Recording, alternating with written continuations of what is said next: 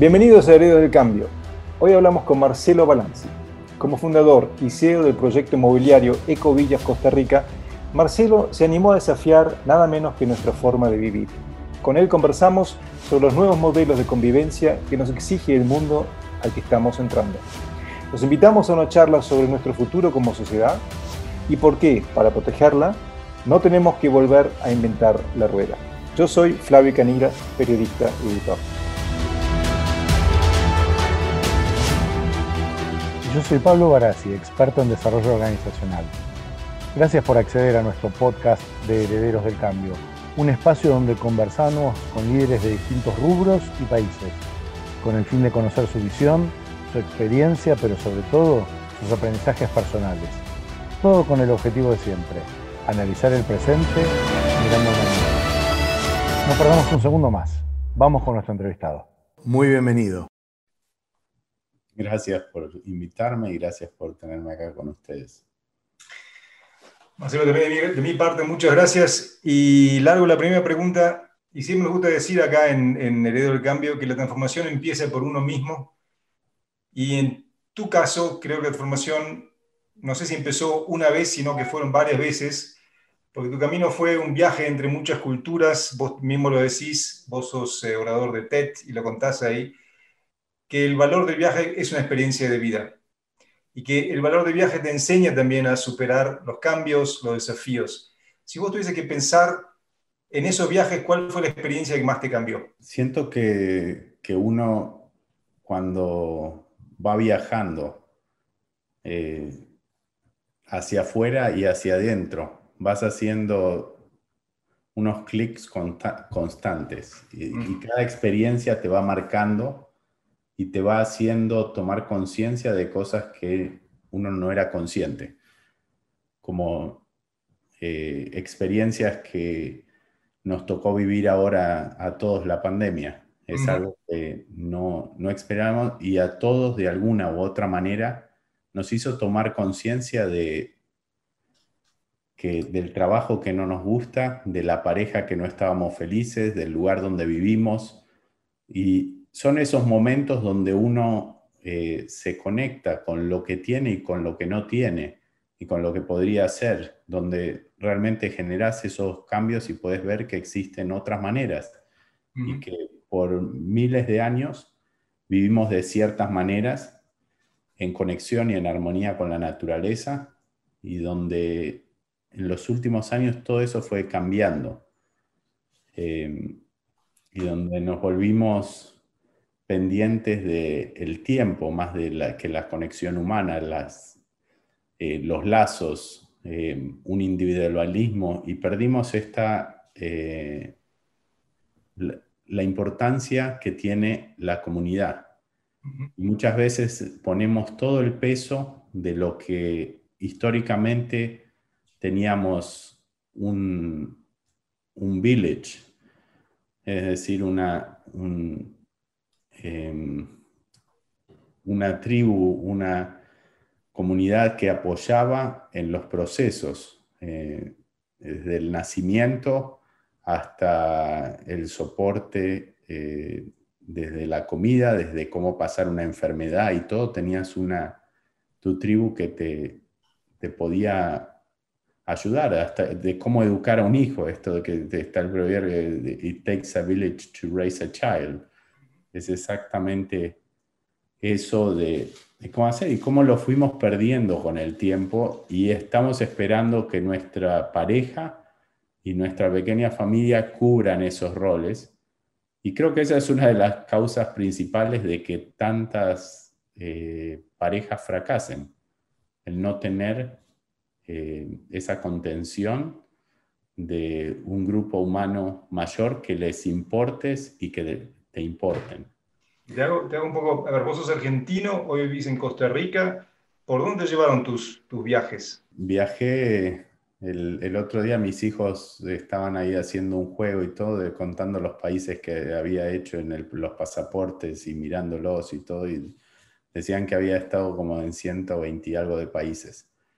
Así que fueron eh, parte de mi mis hobbies y curiosidad y todo siempre fue viajar y conocer y experimentar eh, diferentes culturas, diferentes maneras de vivir, diferentes maneras de hacer las cosas. Y, y fue parte de eso ver la belleza que, que hay en el mundo, en la naturaleza, las cosas increíbles que construimos como seres humanos y también toda la destrucción que estamos haciendo. Y de cómo a través de eso podemos también como eh, generar las soluciones a eso. Marcelo, y toda esta perspectiva y todo este, este, este, trayecto que has recorrido, ¿cómo te llevó a reinventarte? ¿Qué cosa podés aportar así como desde el elemento vivo, desde la experiencia, si quisieras seleccionar un par para compartir con la audiencia?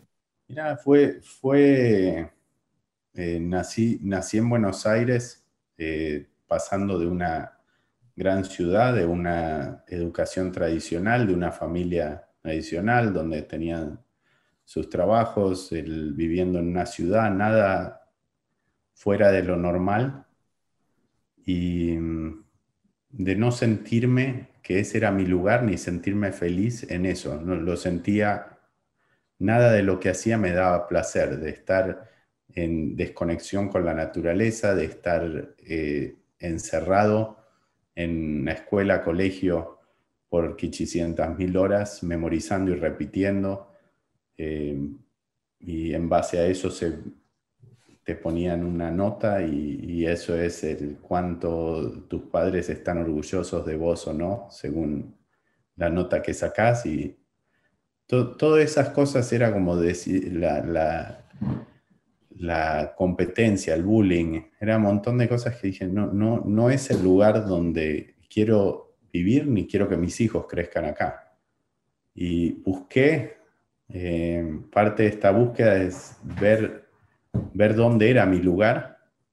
Y esto, parte de esos viajes me trajo a Costa Rica. Y en Costa Rica eh, encontré por primera vez de sentir esa conexión con la naturaleza, de sentirme totalmente libre, de sentir una cosa donde no tenía el control y donde me encantaba un montón de las, de, las, de las políticas que tomaron como país, como de hace 70 y pico de años que Costa Rica no tiene un ejército.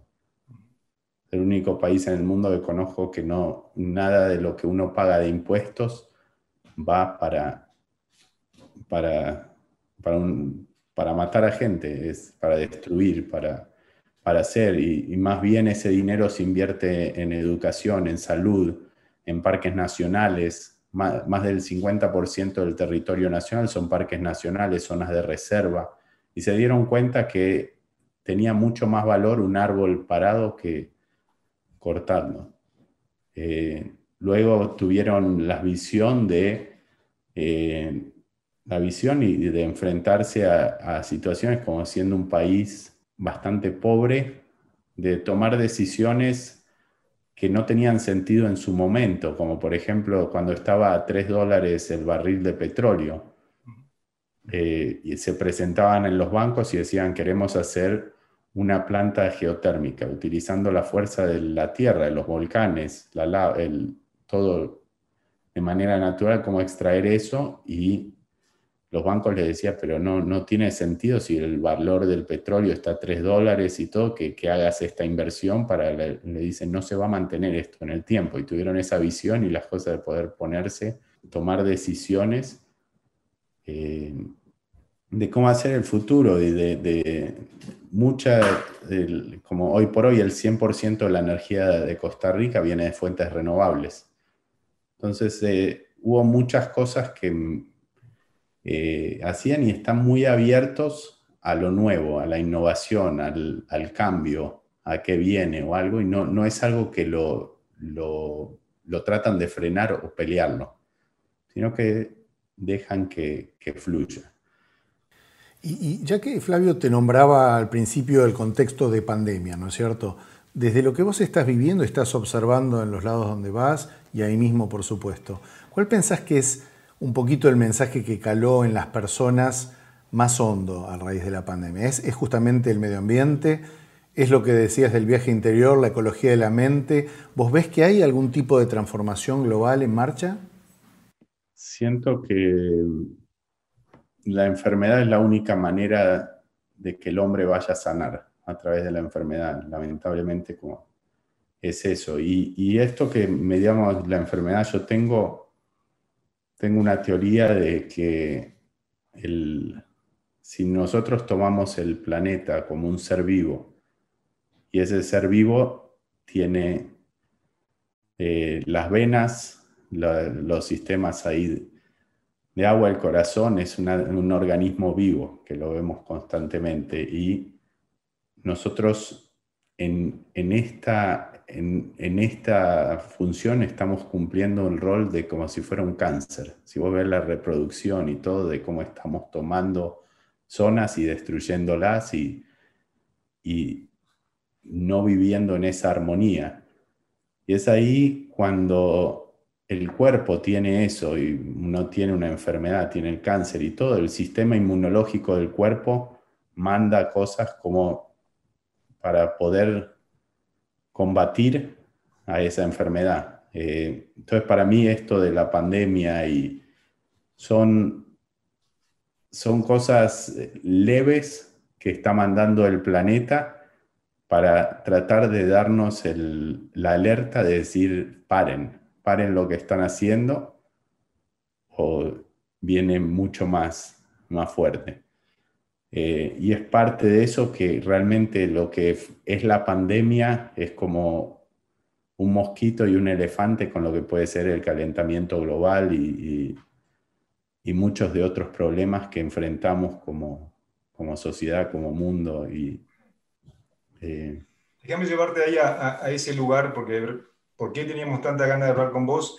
Porque, a ver, sos un líder en cuanto a, un líder consciente en cuanto por también lo que los contás ahora, pero más que nada por lo que hiciste en Costa Rica con un concepto como ecovilla, o ecovilla, no sé cómo, cómo le dicen, ecovilla, como decimos en Argentina, o ecovilla, como le dicen en otras partes. Ahora dicen ecovilla, pero ecovilla.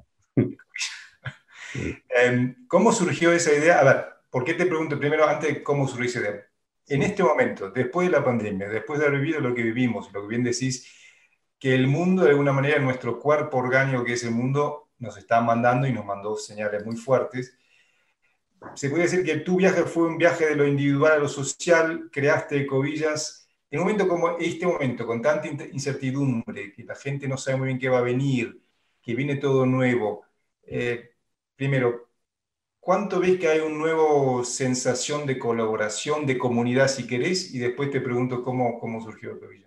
Mira, creo que primero viene el, el, huevo antes de la gallina y es importante responderte cómo surgió, porque el, eh, está enlazado en cuanto a...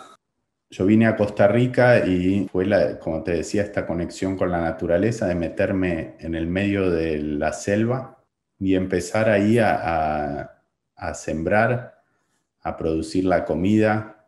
Y nunca sentí tanta libertad.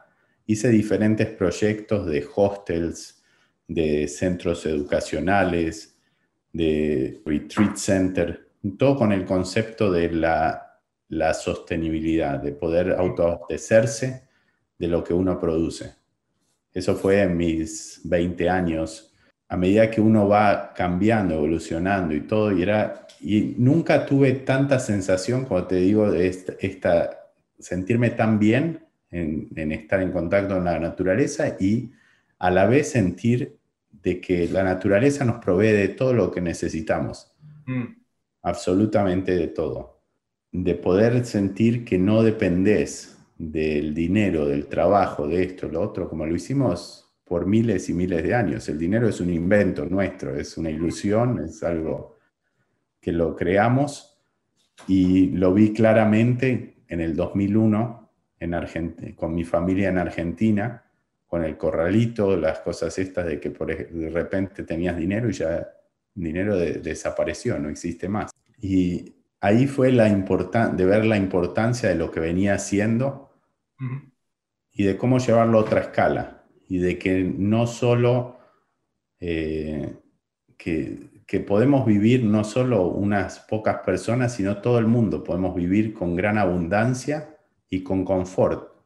En ese momento no tenía confort, vivía como medio colgado de un árbol y sí, en ese momento empezó a surgir la idea de cómo crear eh, comunidad. En el momento de decir, eh, tenía una comunidad de jóvenes y esto y lo otro, pero eso no es realmente tener una comunidad diversa donde tenés niños, donde tenés adultos mayores, donde tenés todo esa, el espectro de lo que es realmente una, una tribu, un village. Entonces, en el, dije, bueno, es cómo crear esto a nivel residencial. Pues tenemos toda la, la, la, tecnología, las herramientas y el conocimiento de cómo poder autoabastecernos de agua, de electricidad, de comida, cómo poder construir casas que sean cómodas, que sean lindas, sean casas que uno puede ver en, en revistas de arquitectura en todo el mundo y a la vez hacerlo de una manera que sea sustentable en el tiempo, con los materiales que uno utiliza, la, ventilación cruzada, la energía, que uno no necesite tener el ventilador, el aire acondicionado prendido constantemente, por más que haga calor. Entonces, ¿cómo diseñar de una manera diferente? Y eso fue lo que fue el proyecto de la Ecovilla, que fue un, plan piloto de 45 lotes que vinieron 45 familias de 29 países diferentes. Somos alrededor de 180 personas que compartimos esta, este, este terreno. Y fueron, fue, fue tomando mucha atención a nivel, a nivel global. Cuanto más crisis hay, más necesidad de tener esa resiliencia, de poder adaptarse al cambio y poder tener lo básico cubierto. Cuando hablo de lo básico, estoy hablando de eh, alimentos, agua, energía y un techo. Todo lo demás es extra. ¿Y cuál, cuál fue el mayor desafío? A porque yo me imagino así, primero estaba yo solo, después aparecieron más, de repente hoy somos 180. Crear esa comunidad, ese village, esa tribu, gestionar esa convivencia, y vos bien lo dijiste, y en un momento después de alguna pregunta de Pablo vamos a ir a ese lugar, pero para escalarlo también, ¿cuál fue el desafío más grande que vos viste en lo que es la gestión? ¿Qué es lo que más costó? El desafío más grande de todo esto es, somos nosotros, los, los seres humanos, los adultos con nuestros egos, con nuestras personalidades, con cosas no resueltas de la vida que traemos todo ese equipaje y que creemos que porque nos mudamos a tal lugar, que te viniste o algo, todo eso va a desaparecer. Y más bien no, no solo no desaparece, sino que se incrementa.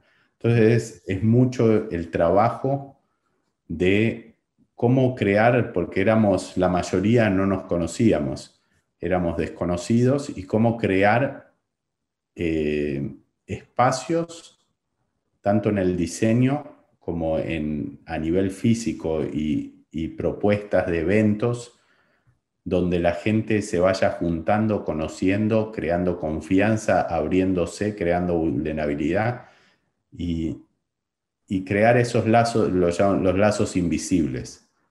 Es lo que construye la, la, humanidad, esa conexión, la confianza, que se va construyendo en el tiempo, pero hubo varios varias cosas que fui haciendo para poder abrir esos espacios y poder crearlo.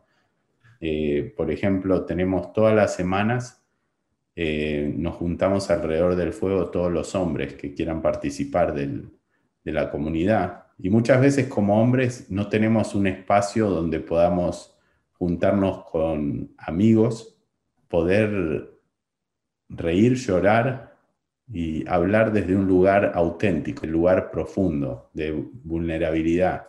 decir, me siento así, me siento así. Eso, ese es un contenedor totalmente seguro y todo lo que decimos queda ahí y hay una, eso nunca se rompe y, y saber que estás seguro en lo que podés compartir y que tenés un grupo de amigos que no solo están ahí escuchándote, sino que te van a estar apoyando en todo el proceso, en toda la transición, en lo que necesites para pasar lo que está pasando. Y todos pasamos por momentos difíciles del, trabajo, económicos, eh, problemas con parejas, con los hijos, con, lo que sea. Y tener ese apoyo incondicional y todo es algo que eh, es increíble. Eh, en el momento que terminé de construir la ecovilla y que nos mudamos, terminamos de construir mi, mi casa, que fuimos los primeros en mudarnos acá, al mismo tiempo diagnosticaron con cáncer a mi esposa.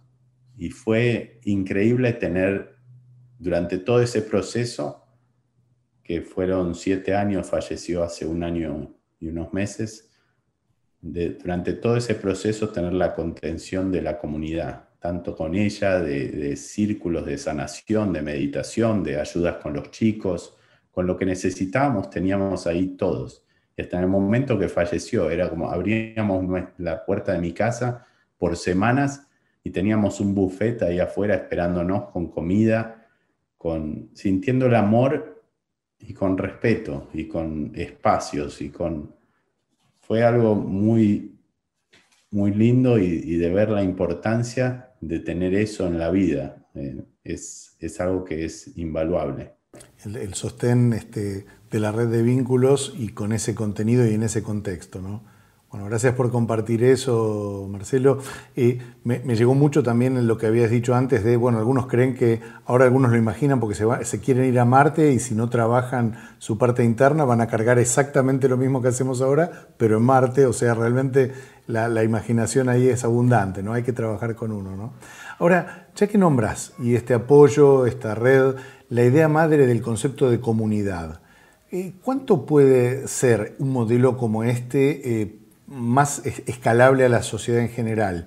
Mm, ¿Cuánto, digamos, es exportable, por ejemplo, más allá de los que quieran hacer la experiencia? ¿O hay alguna base que vos quisieras este, compartir? Bueno, ¿por dónde empezar, por decirlo así? Em, acabo de venir de un viaje eh, donde me fui una experiencia con mis hijos, una aventura a Alaska y en, de vuelta pasamos por Seattle y tengo unos amigos ahí viviendo en dos islas diferentes. Y en las dos islas, eh, una de unas 7.000 personas y la otra de 24 25.000 personas que viven, tienen muchísimos ingredientes y muchísimos conceptos de, de comunidad, de cómo crear eso y cómo apoyarse unos a otros de manera muy lindo y fue, fue muy lindo de ver desde crear grupos de WhatsApp. Hay un grupo que tienen que se llama Buy, Buy Nothing,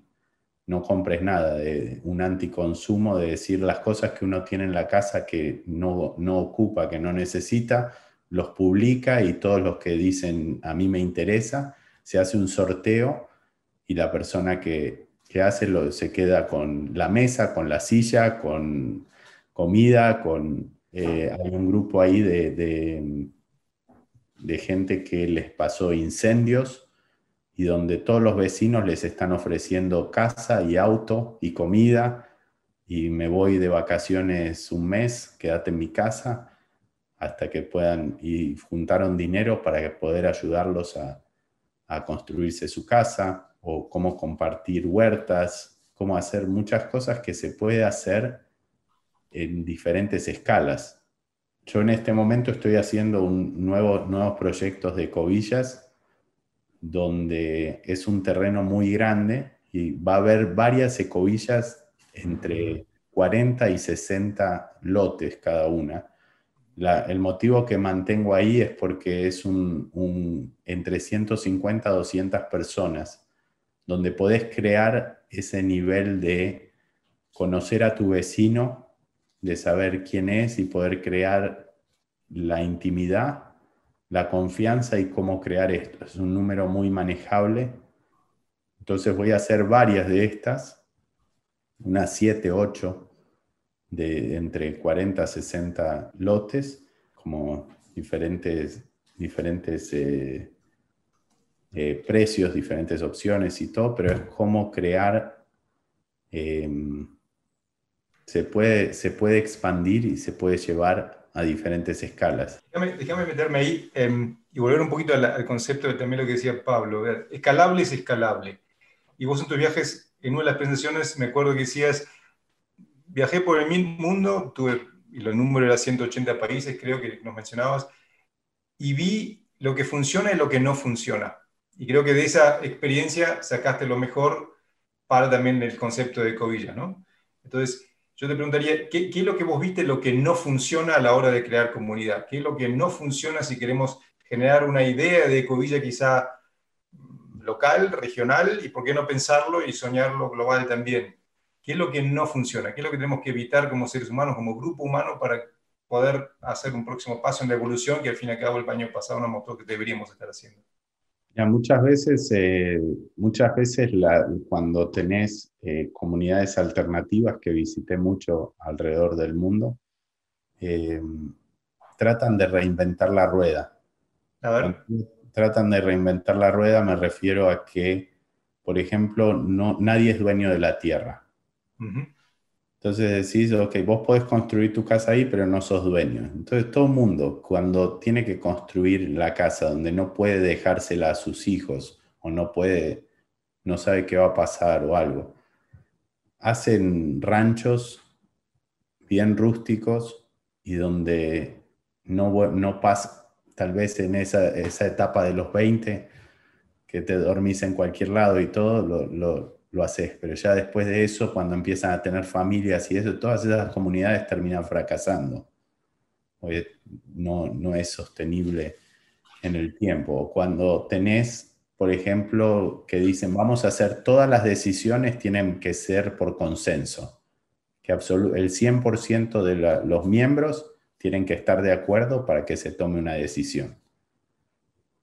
y es prácticamente imposible. En algunas cosas Sí, pero hay, temas que eso terminan, todas las comunidades que conocí que tienen esta cosa del, del consenso terminan odiando unos a otros, porque tienen reuniones eternas sobre la misma cosa y por una persona que esté en desacuerdo, por más que 300 personas estén de acuerdo, esa persona puede ser la piedra en el zapato y van a tener que seguir hablando sobre lo mismo, sobre lo mismo, sobre lo mismo y nunca llegar a absolutamente nada. Muy buenos ejemplos esos, muy buenos ejemplos. Algo más, Flavio, ahí, porque yo quiero llevarlo a Casa Suá. Exactamente, dale. Eh, contanos un poquito y, y, presentá, por favor, para los que no la conocen aún, esta idea, digamos, de Casa Suá con formación de niños, de jóvenes, que debe, mira, ya se lo digo, ya le surge la sonrisa, este, me, estaba, me estaba riendo de Casa Suá. Casa Suá le, pusiste así como el acento francés. Ah. E, es en la U, es en la U. Es Casa Azula. Es Casa Azula, bien. Muchísimas gracias por eso. Entonces era doble sonrisa. Este, era doble sonrisa. ¿Qué pusiste ahí? ¿Pusiste algo muy tuyo? ¿Pusiste algo que era un sueño? Porque es interesante ver qué bueno este contacto con la naturaleza y al mismo tiempo ir formando jóvenes o niños y jóvenes que en algún momento también van a estar interpenetrados en esa naturaleza y también en un mundo que va a haber mucho más tecnología, por ejemplo. ¿no? Contanos un poquito cómo, qué y cómo hiciste. Eh, Casa Zula, eh, Zula es en el idioma bribri. Bribri es un idioma nativo de, de Costa Rica, una tribu nativa de Costa Rica, y Zula significa el espíritu guardián de la semilla. Entonces, eh, básicamente, si tomamos como la semilla, cuando uno planta una semilla, si vos le, le das las condiciones correctas, la tierra, el agua, no tenés que hacer absolutamente nada, mientras tengan el espacio para poder crecer, tener ahí un espacio seguro y contenido. Entonces, eh, Sula es una escuela que surgió por una necesidad de tener alrededor de 50, 60 chicos dentro de la comunidad y de que tenemos que buscar una educación. Y decimos, ¿qué, ¿qué, queremos? ¿Cómo imaginamos la educación de nuestros hijos?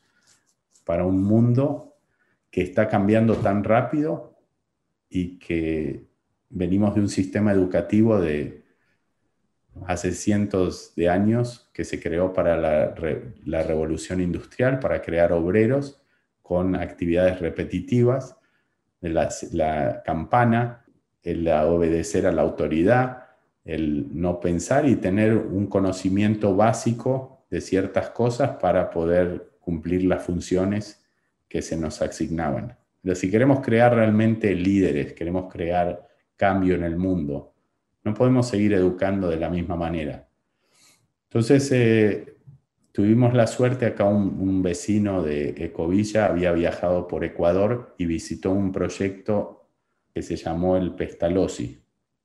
El Pestalozzi en Ecuador fue fundado por una pareja suiza-alemana.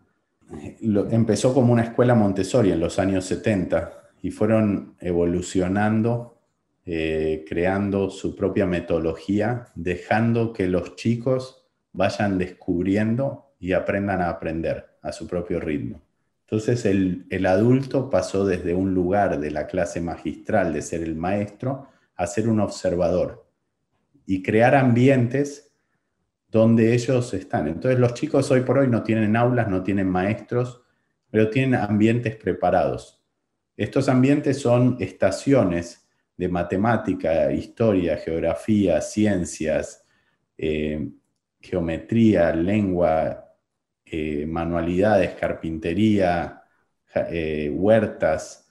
Tienen miles y miles de opciones de materiales donde ellos mismos pueden elegir a cada momento qué es lo que quieren hacer esta cosa de decir, ok, van a decir si, si los chicos podrían estar en el recreo todo el tiempo. Sí, lo, tienen la posibilidad de estar afuera jugando al fútbol, eh, corriendo, saltando.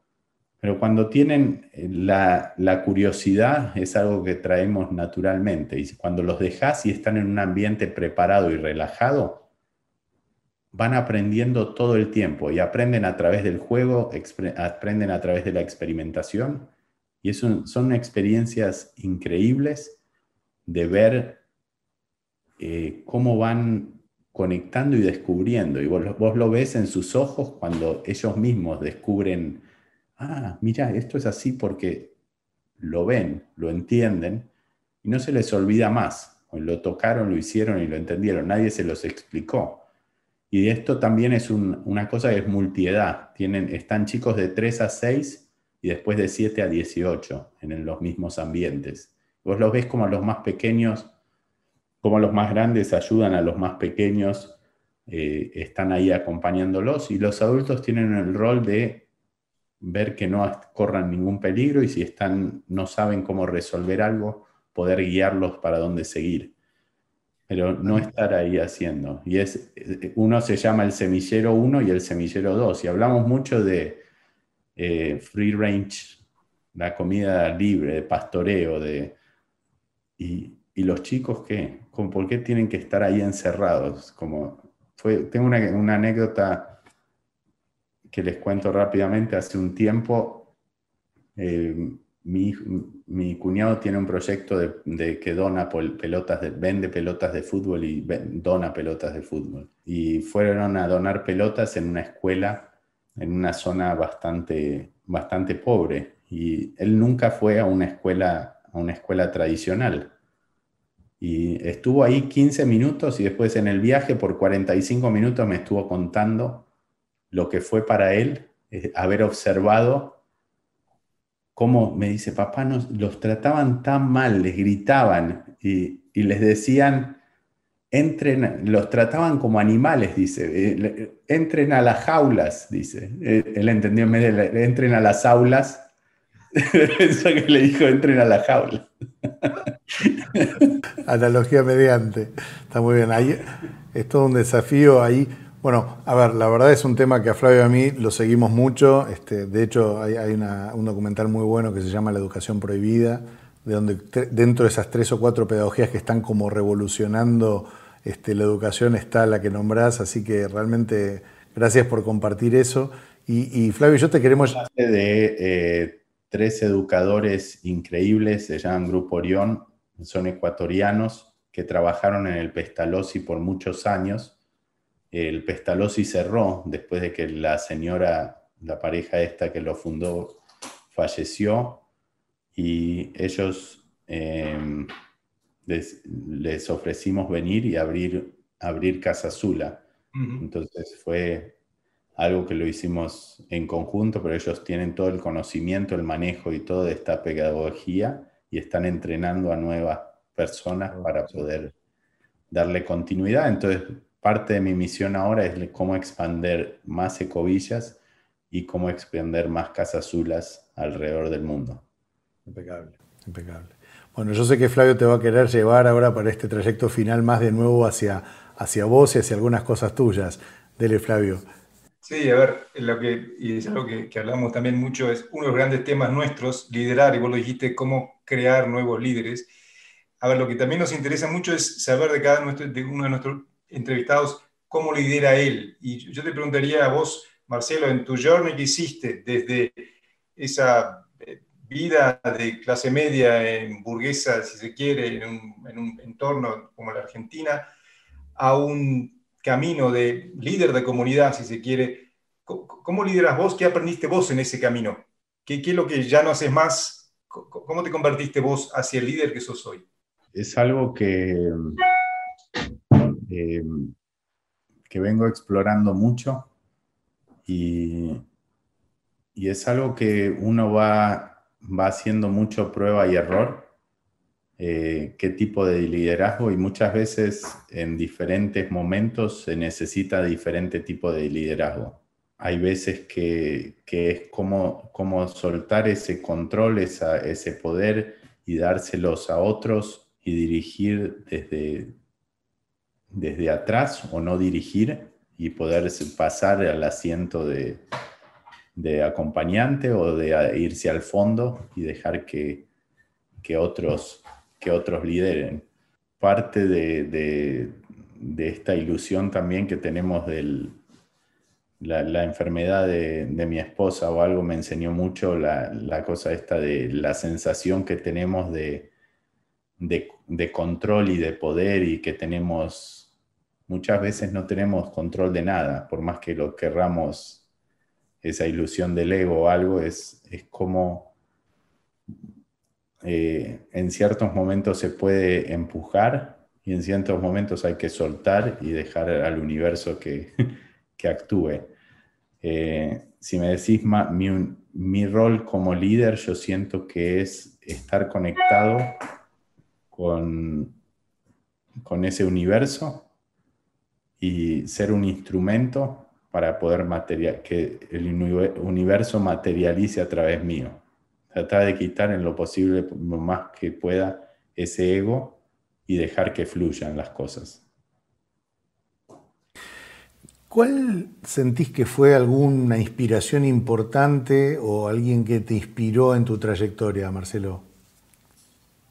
Mira, tuve muchos, eh, muchas personas que me inspiraron y fueron mentores de manera muy diferente, de gente muy humilde, eh, gente que, que tenía un conocimiento y una conexión con la naturaleza increíble, em, una persona que es un desarrollador muy exitoso, con el cual trabajé y me enseñó mucho sobre cómo desarrollar desde una manera tradicional, pero poder conectar esos dos mundos, la, la permacultura. Tuve grandes maestros eh, en esta escuela de la vida. No, te puedo decir una persona eh, en especial, pero fueron de diferentes áreas, a nivel espiritual, a nivel social, a nivel... ¿Y un gran pendiente que tengas todavía? Ver, venís un viaje de Alaska con tus hijos, que me imagino que habrá sido también un, momento, un hito en, el año y quizá en los últimos años también. ¿Qué te queda pendiente o qué querés hacer más allá de llevar Ecovillas y Casa Azul al mundo? Algo que siento que tengo pendiente, poder lograr de mantenerme presente, en el momento presente, eh, desde un lugar de, de conexión con la felicidad interna y estar en el aquí, en el ahora, no irme al pasado eh, y no irme al futuro en mi cabeza constantemente, sino estar acá, en el ahora. tiene tantas distracciones desde computadoras, desde el trabajo, desde televisión, serie, del teléfono, que es omnipresente. Sí, es, es, eso, yo creo que eso es algo más que nada como los sueños que tenía de, de, crear una familia, de viajar, de, conocer el mundo, de, crear una comunidad, los hice. Ahora es como poder llevar este estilo de vida a más gente, eh, poder mostrar qué hay y cómo, cómo ir también innovando en nuevas áreas eh, para poder ayudar a más gente. En este momento estoy trabajando, por ejemplo, en un proyecto de un orfanato que se va a llamar Ecovilla de los Niños, eh, de cómo con el mismo concepto de, producir la comida, el agua, la energía, todo esto, cómo crear este concepto para ayuda a niños huérfanos y mujeres en situaciones de riesgo de abuso. Entonces la idea después de esto, que ya esté el modelo que funciona y todo, es cómo integrar estos refugios a comunidades que se van creando como Ecovilla y donde tenés esa comunidad de cuarenta y pico, sesenta familias que ayudan con la educación, con, con el amor, con todo para esos niños que no los tienen. Entonces, cómo poder generar desde ahí. Entonces, es un, un aprendizaje constante y me gustaría también como crear, crear diferentes modelos en todas las áreas, de decir, como por ejemplo algo que, me tocó vivir con mi esposa, con la muerte, cómo vivimos la, enfermedad, cómo, cómo, son los tratamientos y, y, hasta la manera en cómo morimos. Si vos decís hoy por hoy que estemos enterrando la gente en estas cosas, los cementerios, haciendo ocupando tanta tierra, en vez de decir cómo podemos eh, crear, hacer a través de la muerte que los cuerpos sean el abono para los árboles y crear bosques lindos y lugares de parques donde la gente puede tener espacios naturales donde poder ir a hacer picnic, donde pasar un fin de semana, donde no tenga que ser estos lugares tétricos que están. Entonces, todo parte del diseño y cómo decidimos hacer las cosas y cómo vivir y cómo replantearse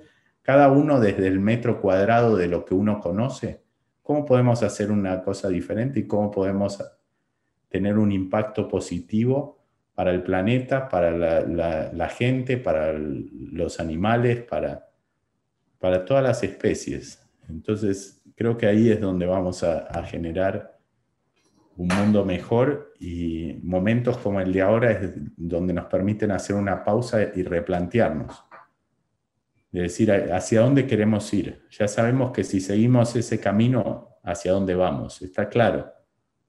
Perfecto. Bueno, desde ya, Marcelo, y para cerrar, digamos, este espacio de, charla, de intercambio, de reflexión, agradecerte en nombre de Flavio y mío. Acá ya en Buenos Aires está empezando a transcurrir la tarde. Eh, muchísimas gracias por todo lo que has compartido y, realmente fue un gusto tenerte.